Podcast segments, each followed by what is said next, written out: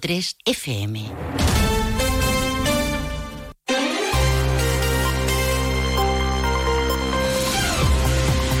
Más de uno Jerez. Juan Ignacio López. Onda Cero. Hola, muy buenas tardes. Hoy hablamos de presupuestos, presupuestos andaluces, los presupuestos autonómicos. Y hay primeras valoraciones, en principio, pues por parte del gobierno municipal jerezano, en lo tocante a Jerez, pues hablan de un esfuerzo evidente de inversión en la ciudad desde la Junta, eh, que se traduce en 22.700.000 euros para 2024 y donde se incluye la apertura y el arreglo previo, lógicamente, de eh, centro de formación profesional de San Juan de Dios cerrado ya ni eh, nos acordamos. Y concluir también y esto es una gran noticia para los vecinos de la barriada de la Asunción, porque también se contempla la conclusión de la rehabilitación eh, de esta barriada. Enseguida vamos a contárselo con más detalle en este jueves 2 de noviembre. A esta hora, en este Día de los Difuntos, hay cielo eh, parcialmente nuboso, alternancia de nubes y claros, y el termómetro marca 22 grados de temperatura. Les contamos otros temas de interés de la jornada en titulares.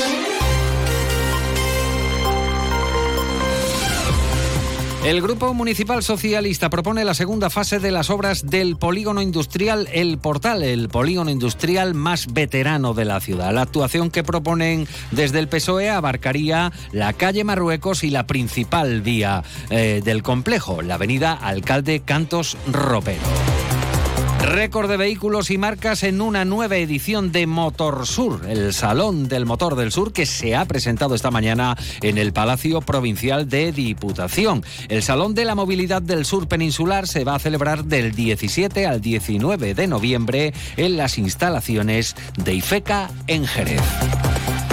Y el ayuntamiento anuncia su respaldo a la iniciativa de nombrar hijo adoptivo de Jerez a Antonio Gómez, fundador de Madre Coraje. Fue en 1991 cuando lo creaba una organización con origen y sede en Jerez, pero que tiene oficinas por toda España. Antes de entrar en materia y en mayor desarrollo, vamos a conocer al detalle qué tiempo nos aguarda para las próximas horas. Para ello nos vamos hasta la Agencia Estatal de Meteorología. Marta Alarcón, buenas tardes. Muy buenas tardes. En la provincia de Cádiz eh, tendremos aviso amarillo por riesgo costero. Las temperaturas máximas eh, subirán alcanzando los 23 grados en Arcos de la Frontera y Jerez de la Frontera, 22 en Cádiz, Algeciras y Rota y de cara mañana seguiremos con cielo nuboso sin descartar precipitaciones débiles. Las temperaturas descenderán quedándose en cifras de 21 grados en Cádiz y Rota, 20 en Algeciras y Arcos de la Frontera o 19 en Jerez de la Frontera. El viento será de componente oeste, es una información de la Agencia Estatal de Meteorología.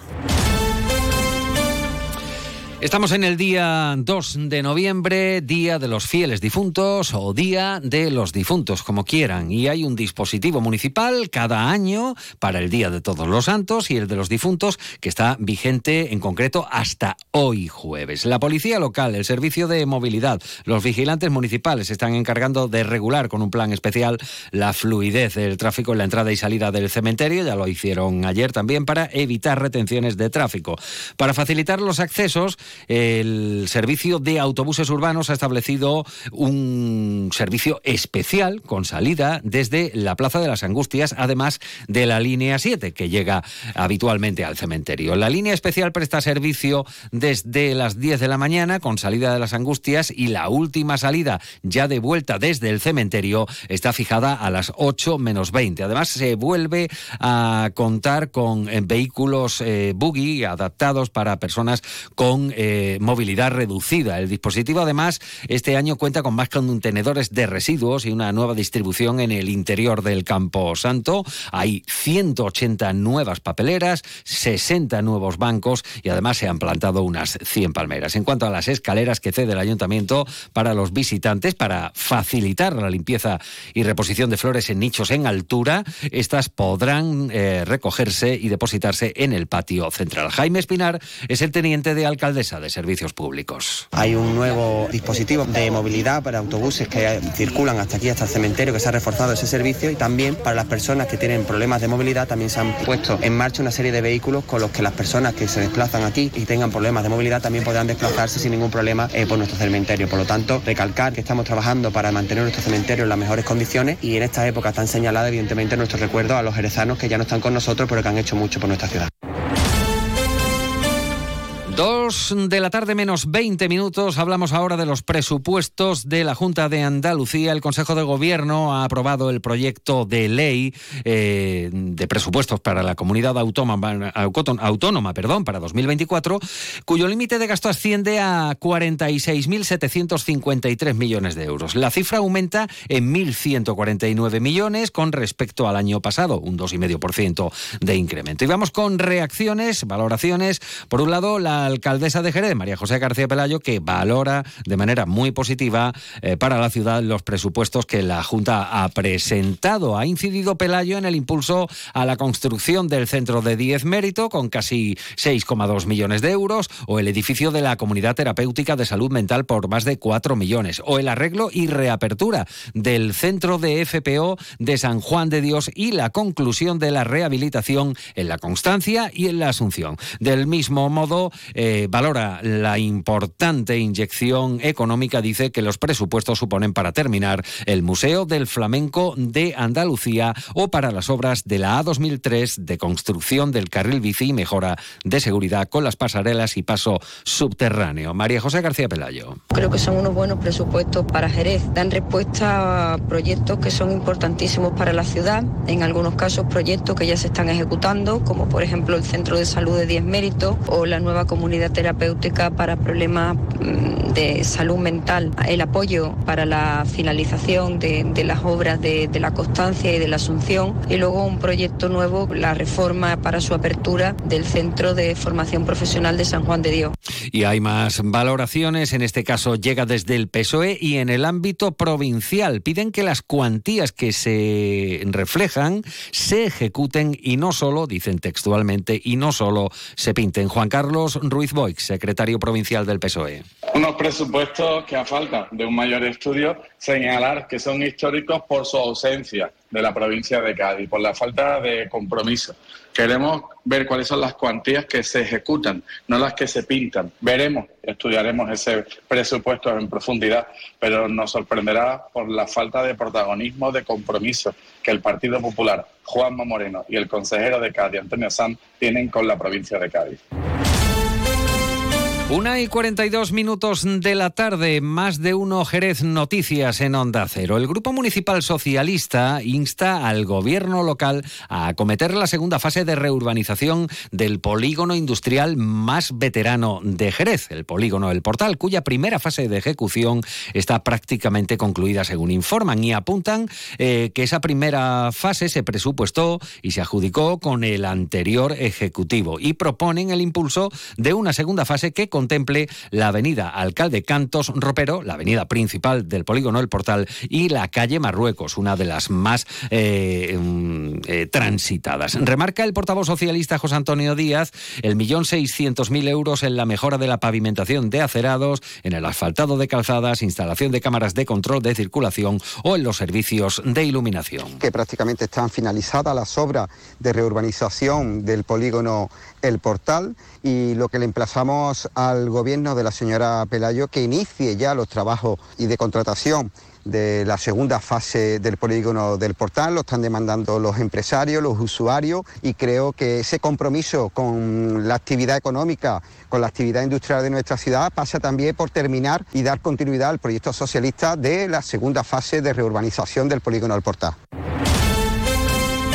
Una de la tarde y 44 minutos cambiamos radicalmente de asunto. Motorsur 2023. El Salón de la Movilidad del Sur Peninsular volverá a llenar de actividad las instalaciones de IFECA aquí en Jerez entre los días 17 y 19 de este mes de noviembre. Será, según han remarcado los organizadores de la cita, una edición histórica en la que se batirá el récord de presencia tanto de marcas como de vehículos. El vicepresidente segundo y responsable de IFECA Javier Vidal, ha intervenido en la presentación eh, refiriéndose especialmente como una apuesta segura hacia Motorsur y destacando la importancia de la exposición de vehículos eléctricos la nueva flota de vehículos eléctricos que se están presentando y que en Motosur van a tener además una importancia eh, vital. El futuro, eh, donde vamos caminando hacia, hacia una, automoción más sostenible.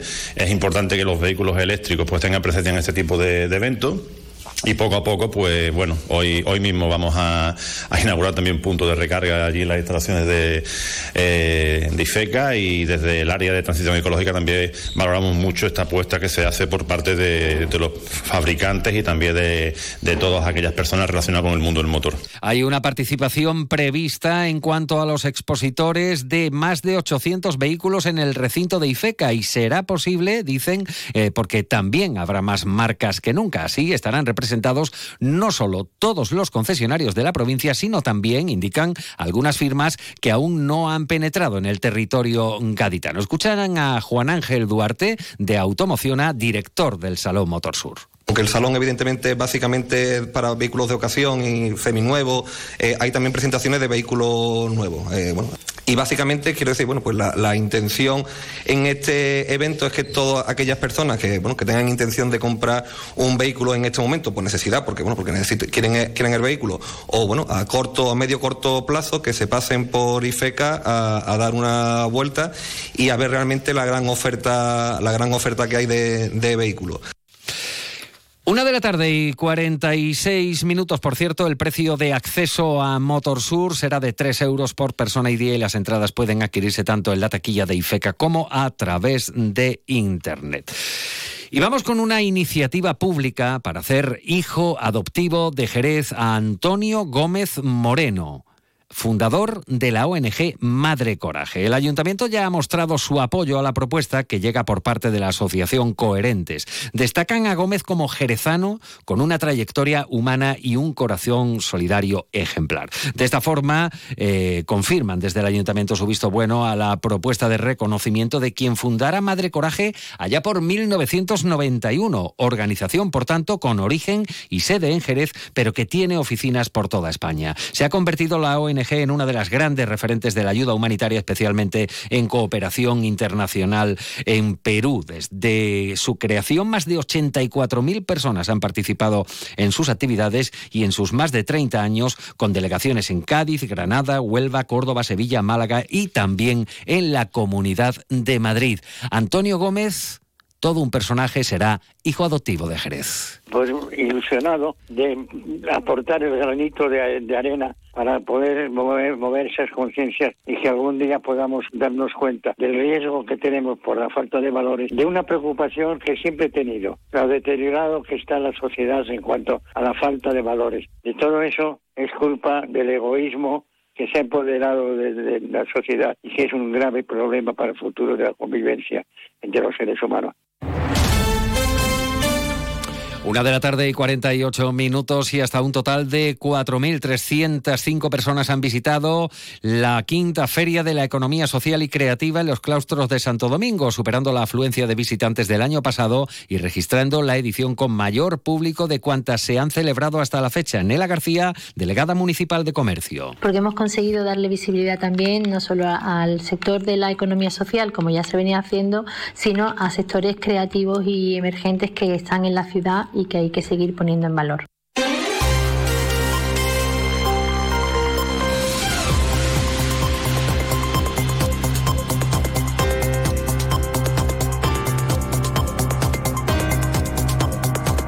Tarde y 48 minutos hablamos de patrimonio histórico en Jerez y dirigimos nuestras miradas hacia los claustros de Santo Domingo, donde se va a actuar para reparar humedades. Agustín Muñoz es eh, teniente de alcaldesa de la delegación de Centro Histórico. Esta actuación en concreto tiene como objeto la reparación de las paredes de la galería del claustro principal con el fin de dar eh, solución a los problemas de humedades existentes, tanto por filtraciones como por capilaridad. Esta actuación se hará con la mayor celeridad posible para mantener el buen estado de esta parte de los claustros y evitar que se produzcan daños en el edificio.